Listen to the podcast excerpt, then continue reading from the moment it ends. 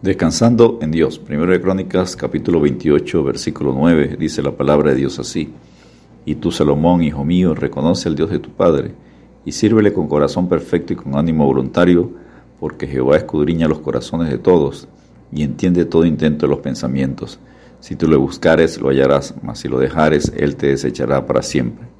David, en sus últimos días de vida, reúne en asamblea a las principales autoridades de Israel, para encargar a su hijo Salomón y al pueblo que edificaran el templo para la gloria de Dios. Lo conseguimos aquí en 1 Crónicas 28, versículos 1 y 2. Además, David recuerda el pacto de Dios con él, hecho en 2 Samuel 7, 16, y que Dios escogió a su hijo Salomón para ser su sucesor, el cual edificaría el primer templo de Israel.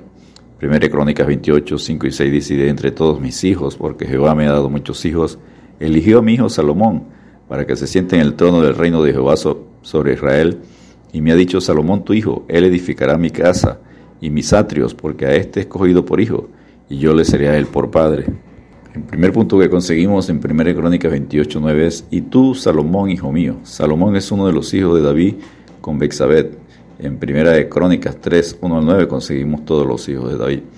David se dirige a Salomón para encargarle hacerle énfasis en cuatro cosas. Primero, tener comunión íntima con Dios, 1 Crónicas 28, 9 y 10. Segundo, la edificación del templo, 1 Crónicas 28, 11 al 19. Tercero, servir a Dios en santidad y sin desmayar, 1 Crónicas 28, 20. Y cuarto, delegar responsabilidades, 1 Crónicas 28, 21. El segundo punto que conseguimos es reconoce al Dios de tu Padre. Lo primero que David encarga a Salomón es mantener una comunión íntima con Dios. David había dado antes este consejo a Salomón en 1 Crónica 22, 1 al 13, y hace énfasis al recordárselo porque él había aprendido que solo se prospera en la vida cuando perseveramos en obedecer y llevar una vida con temor a Dios. 1 Crónicas 22, 13 dice, entonces serás prosperado si cuidares de poner por obra los estatutos y decretos que Jehová mandó a Moisés para Israel. Esfuérzate pues y cobra ánimo, no temas ni desmayes. El Salmo 25, verso 14 dice, la comunión íntima de Jehová es con los que le temen y a ellos hará conocer su pacto.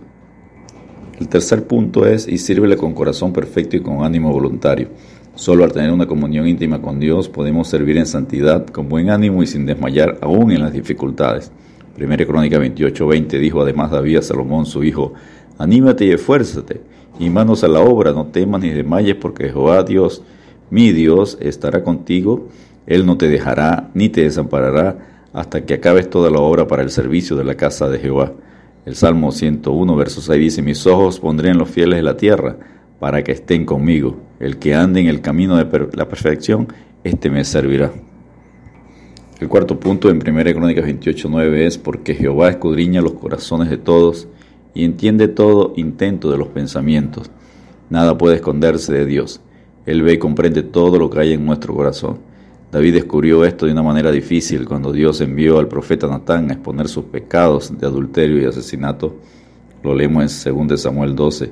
Y enseña a su hijo Salomón sobre la omnisciencia y omnipresencia de Dios y escribió el Salmo 139 para dejar un legado a las futuras generaciones sobre estos dos atributos de Dios.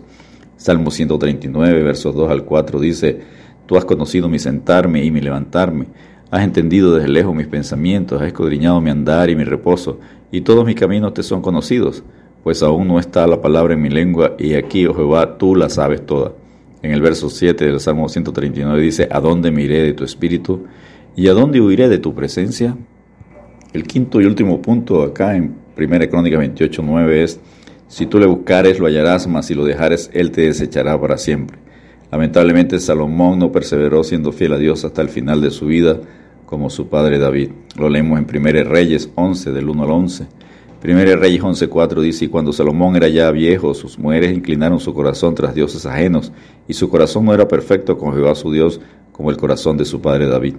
1 Reyes 11.11 dice, y dijo Jehová a Salomón, por cuanto ha habido esto en ti, y no has guardado mi pacto y mis estatutos que yo te mandé, romperé de ti el reino y lo entregaré a tu siervo. Descansemos en Dios, reconociéndolo siempre, como la prioridad de nuestra vida. Dios te bendiga y te guarde.